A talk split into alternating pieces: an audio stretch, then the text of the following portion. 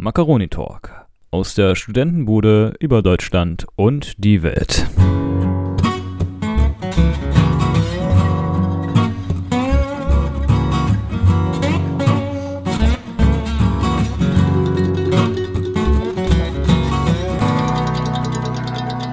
Einen wunderschönen guten Abend und herzlich willkommen zum Macaroni Talk mit Toni und Benjamin.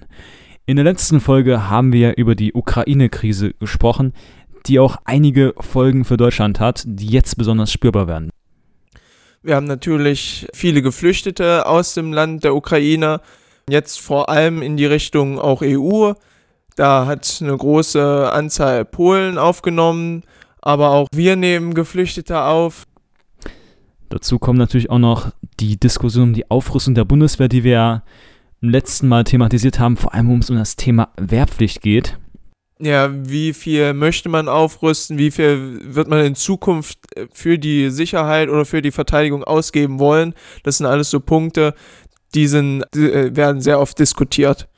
Und natürlich auch die gestiegenen Spritpreise. Ich glaube, das ist so das Prägnanteste für die Bevölkerung allgemein. Das wird sehr spürbar oder ist sehr spürbar für viele Menschen hier im Land und ja, macht denen natürlich auch Sorgen, weil es geht am Ende auf deren Geldbeutel. Auf jeden Fall, wenn man ja an die Tankstelle fährt, ne? Dann sieht man ja die großen Anzeigetafeln, da steht einfach 2 Euro noch was dran. Und damals wo es halt noch 1,50 gekostet hat, der Super, äh, das Liter. Da habe ich immer den Witz gemacht, ja, irgendwann wird das bestimmt mal auf 2 Euro kommen und jetzt ist das einfach Realität, das ist schon krass. Aber da ist natürlich die große Preisfrage, wie setzt sich so ein Spritpreis eigentlich zusammen? Weil man hört ja immer, ja, ist ja nur der Staat, die die Sprit zu teuer macht oder es ist einfach nur der gestiegene Ölpreis. Aber so einfach ist es nicht, weil es ist eine Mischung aus allem, weil so ein Spritpreis setzt sich ja aus verschiedenen Komponenten zusammen. Zum einen wäre das ja der Rohölpreis. Der ist während der Ukraine-Krise gestiegen, aber ist ja mittlerweile wieder auf einem recht niedrigen Level. Dazu kommen natürlich auch die Steuern und das setzt sich zum Beispiel zusammen aus 35% Mehrwertsteuer. Wenn wir jetzt einfach jetzt mal einen Preis von 2,20 Euro, was ja in diesen Tagen normal ist, für den Liter Benzin nehmen, dann kommen wir allein schon mal bei 77 Cent Mehrwertsteuer raus und das ist schon ziemlich krass, wie ich finde. Und dazu kommt natürlich auch noch die Mineralölsteuer in Höhe von 8,4 Prozent. Also das ist ja schon fast die Hälfte oder sogar schon über der Hälfte. Also auch eine Menge an Steuern, die da flöten gehen. Wenn man mal überlegt, das wären schon 1,10 Euro, wenn man einfach die Steuern weglassen würde. Natürlich ohne Steuern geht es nicht, das ist schon klar. Aber es ist wirklich schon sehr, sehr viel.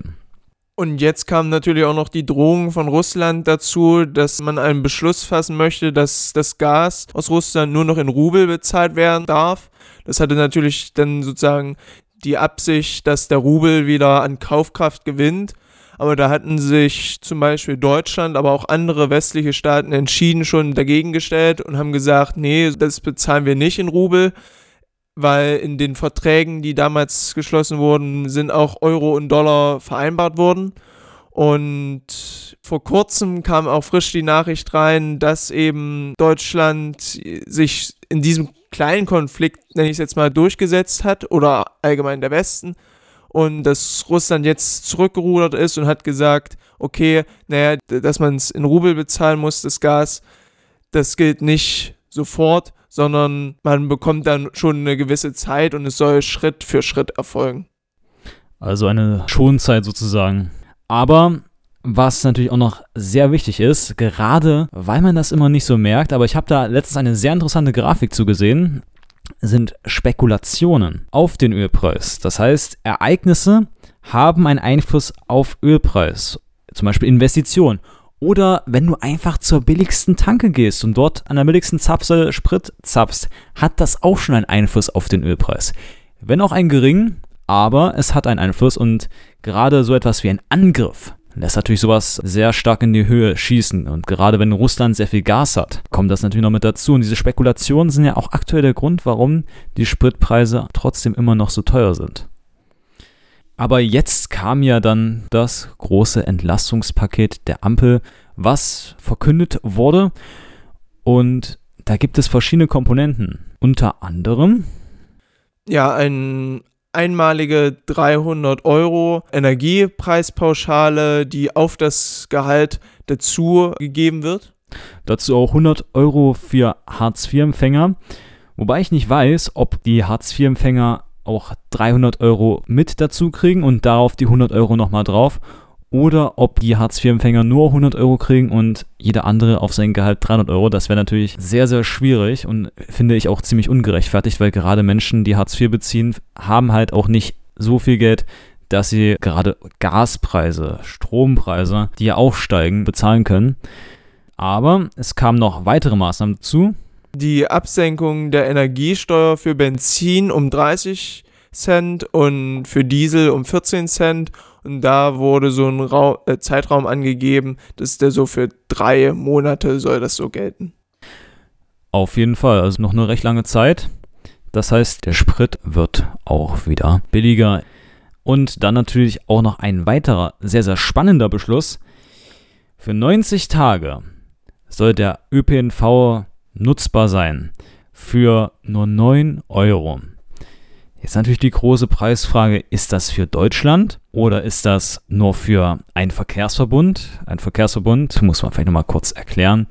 Wenn du jetzt ein Ticket zum Beispiel in Halle oder in Leipzig kaufst, dann kaufst du dir ein Ticket vom Mitteldeutschen Verkehrsverbund. Kein Ticket der Deutschen Bahn, kein Ticket der Straßenbahn, weil du kannst mit diesem einen Ticket sozusagen alle Verkehrsmittel nutzen Straßenbahn, S-Bahn, Bus, Regionalbahn, das ist alles in dem Ticket mit drin. Und so gliedert sich sozusagen das ganze Nahverkehrstarifsystem in ganz Deutschland. Und da ist natürlich nicht klar, ob das vielleicht nur innerhalb von einem Verkehrsverbund gilt oder vielleicht auch für ganz Deutschland, was natürlich auch eine sehr, sehr krasse Sache wäre. Oder wie siehst du das? Ja, ein Verkehrsverbund ist natürlich irgendwo naheliegend, wenn man jetzt so sagt, okay, es ist ja vorwiegend dazu da, dass man halt äh, normal zur Arbeit kommt oder zur Schule oder sonst was. Aber da finde ich es dann schon wieder problematisch, weil es gibt ja auch Menschen, die länger oder weiter als ein so ein Verkehrsverbund pendeln. Und da würde es dann schon wieder ungerecht sein. Also ja, in dem Punkt würde ich sagen schwierig. Aber deutschlandweit, das wäre natürlich jetzt nicht nur für die aktuelle Situation irgendwo gut oder hilfreich, sondern es würde auch allgemein zeigen, dass Bahnfahren jetzt billiger werden kann oder vielleicht auch billiger wird. Und das wäre natürlich ein Zeichen auch, dass man da mehr drauf achten sollte oder auf die Verkehrsmittel mehr benutzen sollte. Und das wäre natürlich auch ein positives Zeichen und schon mal so eine, ich sag jetzt mal so eine kleine Lok- oder Werbeaktion. Auf jeden Fall. Und da ist mir auch was eingefallen, weil sowas gab es in der Form tatsächlich schon einmal, aber nicht für 9 Euro für 90 Tage, sondern für Kunden, die ein Abo in einem Verkehrsverbund haben. Die konnten mal für einen ganz kurzen Zeitraum im Sommer als kleines Dankeschön sozusagen während der Corona-Pandemie mit allen öffentlichen Verkehrsmitteln mit ihrem ein Abo-Ticket in ganz Deutschland fahren. Und man hat gesehen, die Kooperation zwischen den Verkehrsverbünden funktioniert. Es geht. Und es wäre cool, wenn das natürlich auch hier klappen würde, wenn man für 9 Euro wirklich in ganz Deutschland den ganzen ÖPNV kostenlos nutzen kann. Es gibt ja auch tatsächlich schon Modellprojekte, wo der ÖPNV kostenlos ist und es gibt sogar ein ganzes Land, wo der ÖPNV kostenlos ist. Welches war das nochmal? Luxemburg. Natürlich. Das habe ich natürlich schon ausgiebig in der letzten Folge vom Reisepodcast Rom Paris Erkner diskutiert. Ich würde auch mal gerne deine Meinung hören.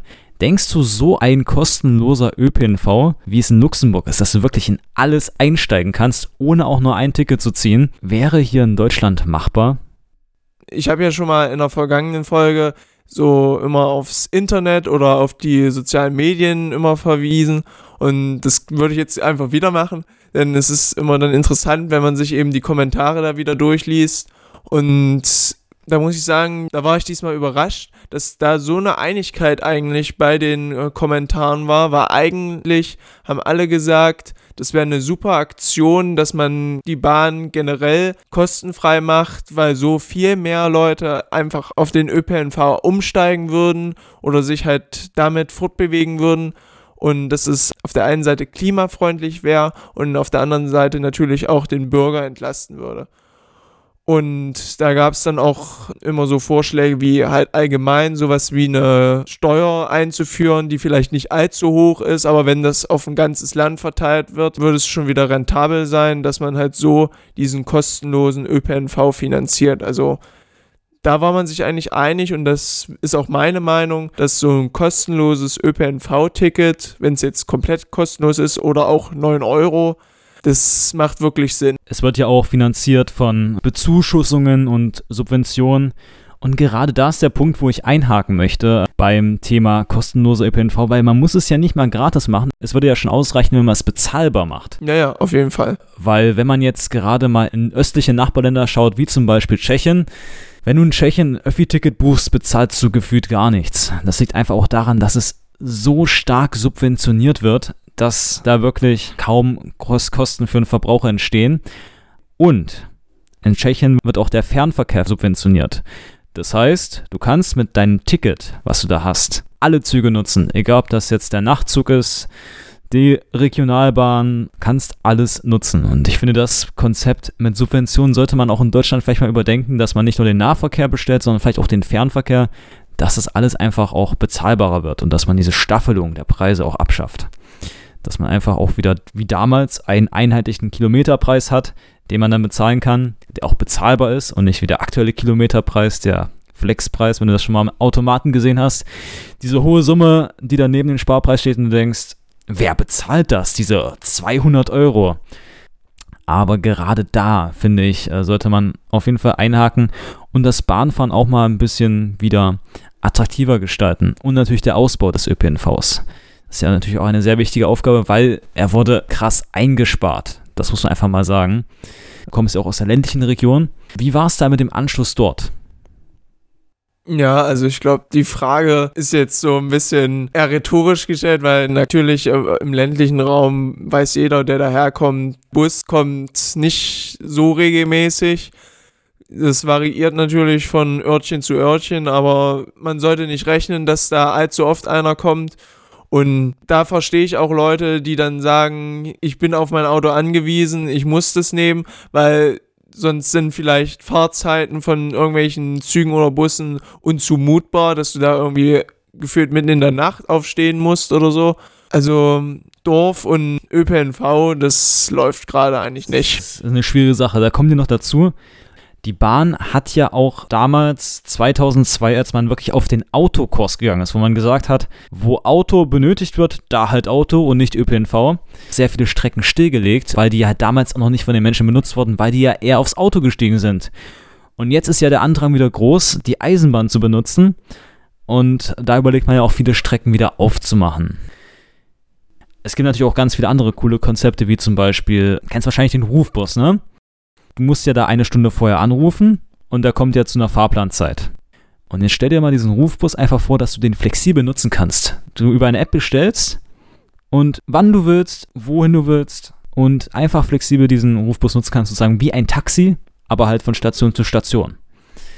Und dieses Konzept finde ich halt extrem cool. Das würde halt sich für die ländliche Region auch machen. Das wird ja in Leipzig aktuell gerade ausprobiert. Und das ist halt ein cooles Konzept. Und es gibt noch andere Sachen. Die Frage ist halt, arbeite ich nur dran oder setze ich die auch mal irgendwann um? Und das ist auch eine Preisfrage, die man sich hier bei diesem Entlastungspaket stellen kann, weil es sind natürlich erstmal alles Sachen, die beschlossen worden sind, aber es ist noch so ein riesengroßes Wirrwarr. Wann wird was wie umgesetzt? Wir haben es ja auch gefragt äh, bei dem 90-Tage-Ticket für den ÖPNV für 9 Euro. Wie soll das umgesetzt werden? Wie finanziert man das? Die Umsetzung ist da sogar grundsätzlich auch Ländersache, also noch nicht mal irgendwie vom Bund, sondern das soll jedes Land dann einzeln machen. Ich meine, da gab es jetzt schon Beratungen, dass man sich halt einigt, so dass man das schon aufeinander abstimmt, aber es ist halt immer eine Schwierigkeit, weil es ist halt auch echt schwammig, was dieses Entlastungspaket da beinhaltet. Wann das rauskommt alles, wann kriegt man sein 90 Tage ÖPNV-Ticket? Also geplant ist es, ab 1. Mai soll man das erwerben können. Am 1. Mai, ja. Aber an sich ein guter erster Schritt, um die Menschen zu entlasten. Das kann man als Fazit auf jeden Fall sagen. Es wäre halt nur besser, wenn das halt schon mal alles klar und verständlich geregelt ist, dass jeder versteht, worum es bei der ganzen Sache geht. Jetzt ist natürlich auch die große Preisfrage, ist dieses Paket wirklich eine Entlastung? Was meinst du, Toni? Ja, sicherlich. Also es werden ja die Bürger mit gewissen Beträgen zumindest, also man muss es natürlich immer in Verhältnis gucken. Manche werden sicherlich irgendwo mehr entlastet, andere vielleicht weniger, aber grundsätzlich die Pläne, die hier gemacht wurden, sind gut, sind auch dafür geeignet. Also grundsätzlich würde ich sagen, es ist schon eine Entlastung da möglich. Also ich muss da ein bisschen kritischer sein.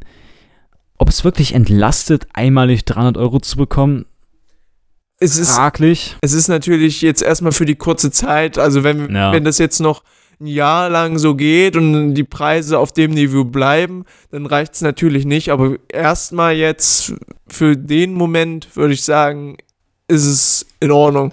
Und gerade der Punkt mit den Leuten, die Hartz IV beziehen, die einmalig 100 Euro bekommen, wieder die große Preisfrage, ist das zusätzlich zu 300 Euro, die sie nochmal oben drauf bekommen? Oder aber gibt es halt nur 100 Euro? Da würde ich aber sagen, das ist zusätzlich zu den 300, weil sonst würde es ja überhaupt keinen Sinn machen. Ich weiß es nicht, ich habe beide Varianten schon gelesen. Würde ja überhaupt keinen Sinn machen, wenn andere 300 bekommen und Hartz-IV-Empfänger, die ja schon weniger haben, sozusagen weniger bekommen. Also das wäre ja irgendwie ganz komisch. Also für den Fall, dass es zu den 300 Euro zusätzlich nochmal 100 Euro drauf gibt, dann ist es ein, wirklich eine Entlastung. Dann wäre es sinnvoll irgendwo. Aber wenn sie nur 100 Euro draufkriegen und die anderen 300 Euro, das fände ich halt schon sehr, sehr schwach.